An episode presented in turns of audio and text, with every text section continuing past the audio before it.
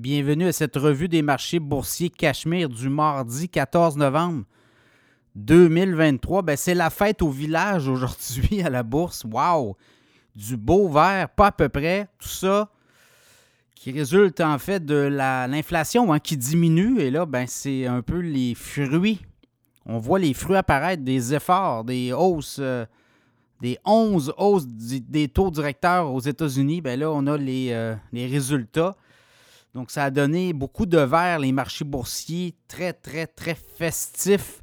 Alors, le TSX à Toronto euh, en hausse de 1,6% 20 023 points. Le SP 500 près de 2% de hausse, 4 495. Le mois de novembre est quand même assez euh, incroyable. Même, on l'avait vu venir à fin octobre. Regardez depuis le début du mois de novembre, c'est euh, près de, en fait, c'est plus que 10% ou près de 10% de hausse au S&P 500, puis le Nasdaq, ça dépasse ça. Le Dow Jones en hausse de 1,4% 34 827. Le Nasdaq en hausse de 2,3% 14 094 points. Le pétrole retraite de 2 cents le baril à 78,24 WTI référence dollar américain. Le Bitcoin a dégelé je pense qu'il y avait beaucoup de gens, qui étaient euh, réfugiés dans le Bitcoin depuis un temps, mais là, avec cette euh, remontée des marchés, on est allé euh, plutôt du côté des, stocks qui ont progressé de façon importante. Donc, le Bitcoin de retraite de 1545 à 35 370. L'once d'or monte de 16,40 à 1966,60. Ben, la grosse nouvelle, c'est ça, c'est la Fed, l'inflation aux États-Unis qui tombe à 3,2% Au mois d'octobre, elle était à 3,7% Cette satanée inflation, et là, ben, ça baisse partout. Donc, ça envoie des messages positifs aux investisseurs comme de quoi que les hausses de taux, c'est sûrement terminé. Le travail est fait. On, on, voit que le travail mord, ça mord très bien. On pourrait avoir euh, au mois de novembre, c'est-à-dire en décembre, mais les, chiffres de novembre qui sortiraient euh, ben, on aurait peut-être une inflation à 2,8, 2,7, imaginez. Là. Donc, voyez-vous, on pourrait même terminer l'année à 2,5% ce qui serait incroyable comme chiffre.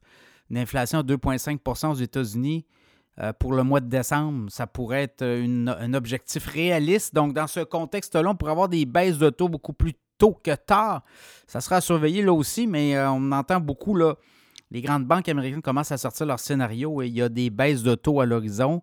Sinon, les autres nouvelles, euh, je regarde vite, vite, vite, euh, Resources, Tech Resources, compagnie minière qui euh, vend sa division charbon à Glencore, Nippon Steel et POSCO. Trois joueurs qui se mettent une transaction de près de 9 milliards US. Donc, on va se départir de la division charbon. On va garder quand même les métaux précieux. Et euh, ben, ça fera l'objet aussi, hein, je pense, d'Ottawa. Euh, c'est le ministre de euh, l'économie, Philippe-François Champagne, qui a parlé que le gouvernement fédéral allait regarder s'il y avait des intérêts là-dedans pour le Canada. Et sinon, ben, on allait peut-être bloquer la transaction. Donc, ça va être à suivre là aussi. Les euh, autres nouvelles, Home Depot, quand même des résultats intéressants. J'ai fait un podcast plutôt, aujourd'hui là-dessus. Allez voir, il y a un segment.